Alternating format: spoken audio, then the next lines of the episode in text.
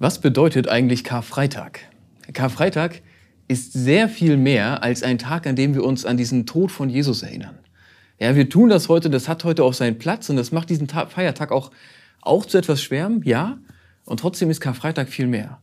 Karfreitag ist der Tag, wo Gottes Heiligkeit, Gottes Herrlichkeit, wo Gottes Liebe auf die Unvollkommenheit der Welt trifft. Ja, und hier ein, eine Möglichkeit erschafft für echten Frieden. Ja, ich glaube, Karfreitag ist der Tag, wo wir uns daran erinnern, wie Gott mit uns Frieden macht. Und es ist ein Frieden, den wir, den wir sonst so in dieser Tiefe und in dieser Wahrhaftigkeit nirgendwo finden können. Es ist, mir persönlich sage ich ehrlich, es ist ein ganz, ganz wichtiger Feiertag, weil ich glaube, dass hierin der Kern unseres Glaubens steht, äh, der Kern unseres Glaubens drinsteckt, weil ich glaube, dass hier, hier das passiert, was ich von Gott wirklich brauche, damit das zwischen ihm und mir funktionieren kann. Aber lass uns erst noch mal ganz bisschen, ganz bisschen zurück. Ja, was passiert Karfreitag? Jetzt lass uns zweimal antworten. Einmal, was passiert da weltlich? Also auf der Ebene unter uns Menschen.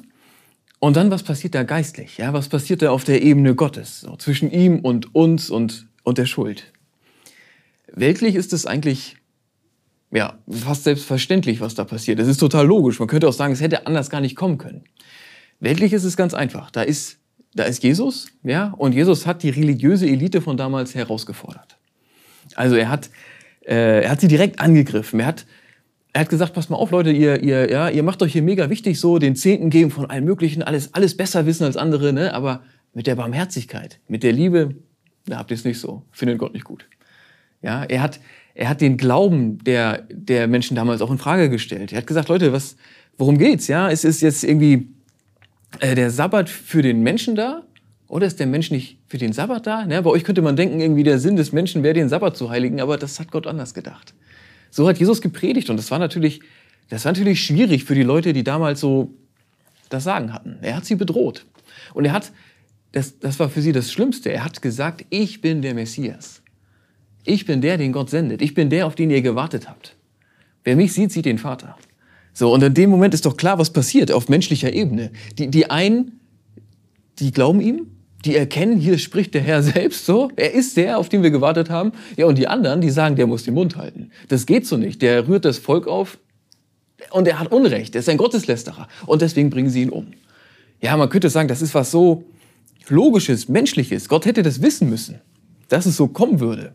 Und ich bin davon überzeugt, dass Gott es auch wusste, dass es so kommen wird. Ich glaube, Gott wusste das und Gott hat deswegen ganz bewusst seinen Propheten Jesaja viele hundert Jahre vorher das schon beschreiben lassen. Er hat Jesaja schon sehen lassen, was, was passieren wird mit Jesus. Und zwar auf dieser menschlichen Ebene, aber halt auch, was da geistlich noch drin steckt. Denn hier passiert etwas Besonderes. Gott, Gott tut etwas. Unter dieser Grausamkeit der Menschen ist Gott auf eine heilsame Weise am Werk. Wir lesen Jesaja 53.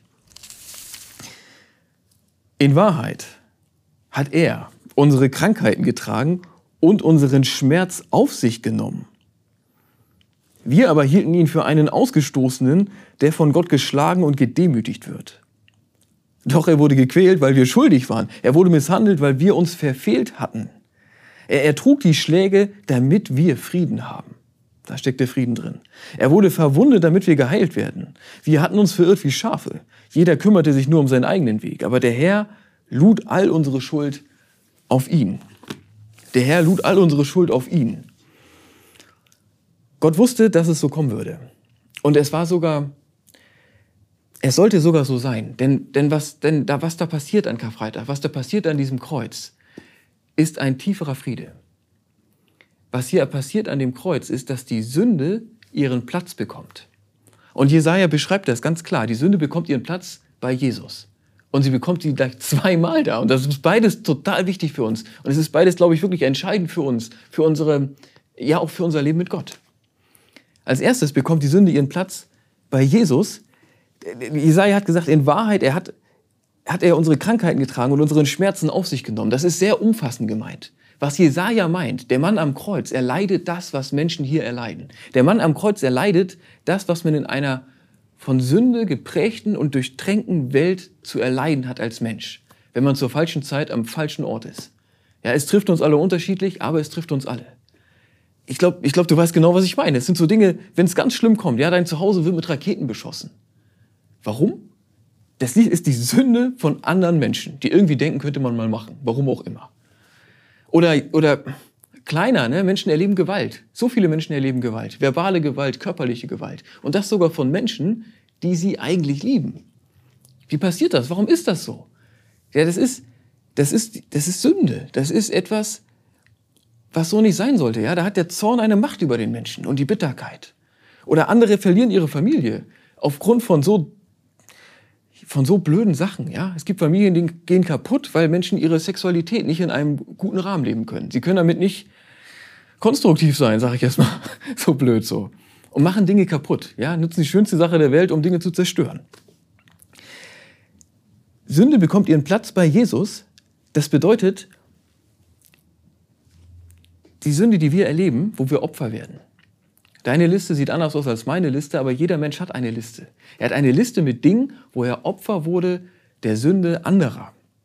So, und Jesus solidarisiert sich damit. Was auch immer du erleidest, der Mann am Kreuz, er leidet es mit dir. Was auch immer du durchmachst, deine Schmerzen sind auch seine Schmerzen. Wir hielten ihn für den Ausgestoßenen, schreibt Jesaja, aber er ertrug unsere Schmerzen. Unsere Schmerzen trägt er am Kreuz. Und das, das bedeutet, dass Gott uns versteht, dass er uns nahe ist, dass er uns begleitet in diesem dunklen Tal. Was da Karfreitag passiert ist, dass der Gott hinabsteigt in unser Tal. Um bei uns zu sein. So, das ist, ich finde das entscheidend. Das ist, das, das ist die erste Dimension. Die Sünde bekommt ihren Platz bei Jesus. Die erste geistige Dimension. Die zweite die Sünde bekommt ihren Platz bei Jesus ein zweites Mal. Und zwar von der anderen Seite. Damit meine ich, es gibt ja zwei Listen. Es gibt diese Liste mit Dingen, die mir jemand angetan hat. Es gibt aber auch die Liste mit Dingen, die ich anderen angetan habe. Ja, und das ist ja nicht, man kann so einen Sündenkatalog machen, ja, so das, das, das, das, das. Es geht nicht darum, irgendwelche Spitzfindigkeiten, sondern es geht einfach darum, dass, dass wenn Gott wirklich Liebe ist, und zwar nicht auf so eine ja, man sagt das so leicht dahin und meint damit gar nichts, ja? Sondern wenn man sagt, Gott ist Liebe und ich denke drüber nach, was das bedeutet. Ja, er liebt nicht nur mich, sondern er liebt auch alle anderen. Und zwar so richtig. Ja? Wenn ich so an Gott glaube, und das ist nun mal die Wahrheit, Gott sagt von sich selbst, ich bin die Liebe, dann muss ich mir auch eingestehen, es gibt natürlich Dinge, wo ich diesem Gott, der die Liebe ist, wehtue. Es gibt Dinge, die sind nicht in Ordnung. Ja, die habe ich getan, die tue ich heute und das wird auch es wird auch immer wieder passieren, dass ich Gott verletze, weil er die Liebe ist. Ja? Weil, weil, weil ich andere Menschen verletze. Das ist die zweite, die zweite Liste der Sünden. Und die Frage ist ja, was macht Gott damit? Was Gott macht, macht Gott mit den Dingen, wo ich der Täter bin? Er könnte das gerecht bestrafen. Ja, er könnte das gerecht bestrafen. Er könnte auch hingehen und sagen, okay, das ist deine Liste, wo du äh, meinetwegen ähm, Opfer warst, das ist deine Liste, wo du Täter warst, hier hast du gute Dinge getan. Wir machen da jetzt irgendwas Gerechtes draus, so als Ergebnis. Er gibt es ja auch als religiöse Vorstellung so, dass so über Himmel und Hölle entschieden werden würde. Ich weiß nicht, wie, wie du da über dich selber denkst. Ich für mich denke, wenn Gott es so täte, wäre es für mich ziemlich schlecht. Ich glaube, ich würde auf diese Weise durchs Raster fallen. Ich glaube, es wäre ein, ein gerechtes Urteil für mich, wäre ein Problem. Sag ich dir über mich, ja, über dich solltest du selber nachdenken. Was könnte Gott noch tun mit dieser zweiten Liste der Sünde, der Sünden? Er kann das ja, und das ärgert mich sehr, wenn das manchmal so, so getan wird in Gemeinden, so nach dem Motto, Gott schert sich um die Sünde nicht. Ja, Gott hat, ich habe mir jetzt überlegt, ich ja, 2023, ich bin damit jetzt cool. so, keine Ahnung, ja. Ich bin jetzt der nette Gott. Merkst du, das ist so hohl und so falsch, ja. Es ist so, es, es widerspricht natürlich der Bibel und es ist auch einfach, ja, ich will jetzt nicht zu hart reden, aber stell also so kann nur jemand denken und glauben, der, der den Großteil seines Lebens auf der Sonnenseite verbracht hat. Ja, ja, solche Gedanken bleiben einem doch, also jedem denkenden Menschen im Hals stecken, ja. Wenn, wenn, wenn man an jemanden, wenn man vor einer ukrainischen Frau steht, meinetwegen, ja. Sie hat ihren Bruder und ihren Mann schon verloren und um die Söhne betet sie, für die Söhne betet sie jeden Tag.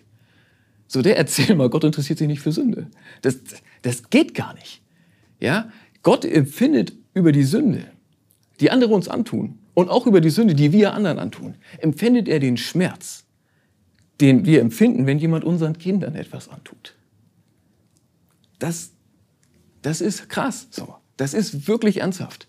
Da ist, weil da diese riesige Liebe ist, ist da echter Schmerz. Und ist da natürlich auch echter Zorn. Und ein unbedingter Wille zur Veränderung. Das resultiert völlig logisch aus der Liebe Gottes. Wer, wer, wer ernste, also man kann unmöglich sagen, Gott ist die Liebe und nicht gleichzeitig sagen, natürlich ist Gott zornig und schmerzt, schmerzt unter der Sünde.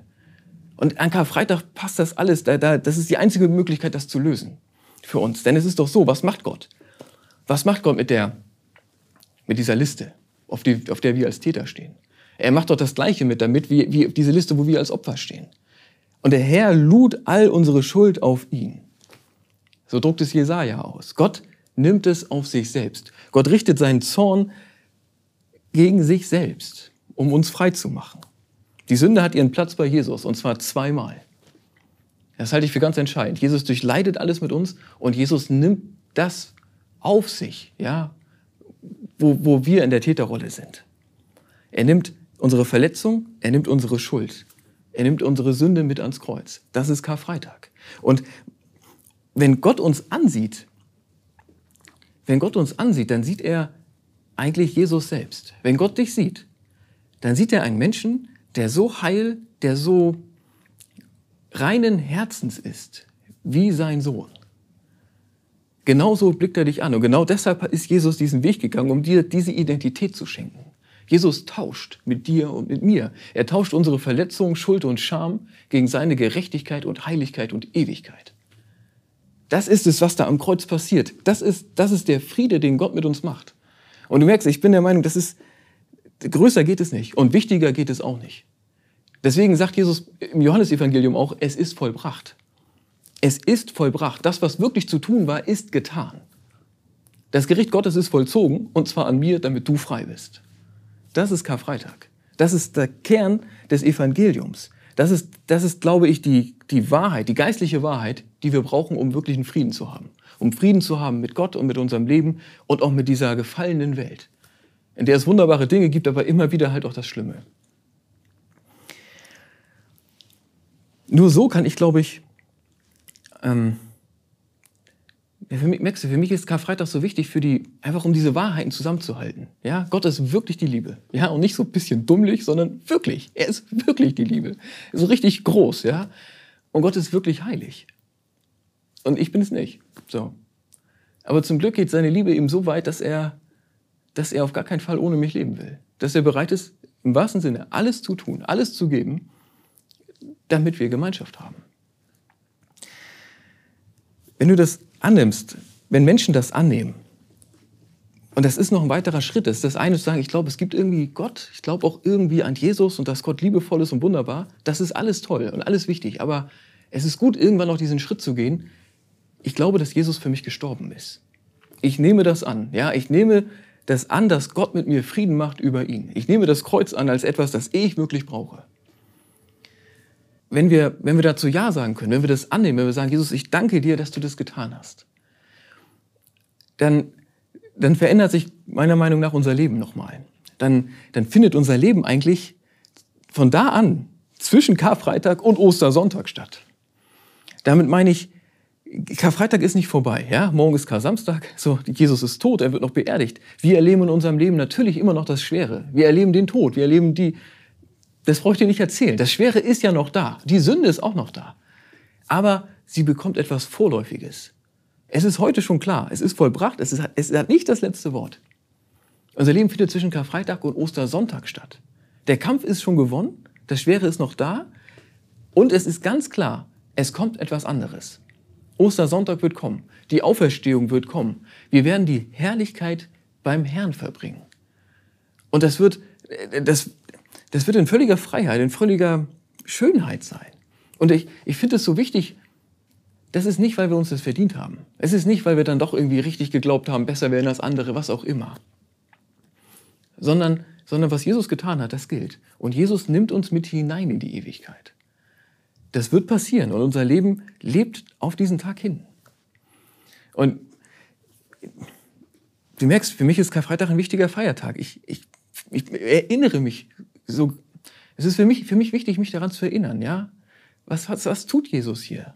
Er gibt doch sein Leben, um mein Leben zu retten. Das ist es im Kern. Er gibt sein Leben, um mein Leben zu retten, damit ich, damit ich frei bin. Hier und für immer. Und er tut es, er tut es schon an diesem Tag. Ja? Die Auferstehung ist wichtig für uns. Aber, aber schon heute sagt Jesus, es ist vollbracht. Amen.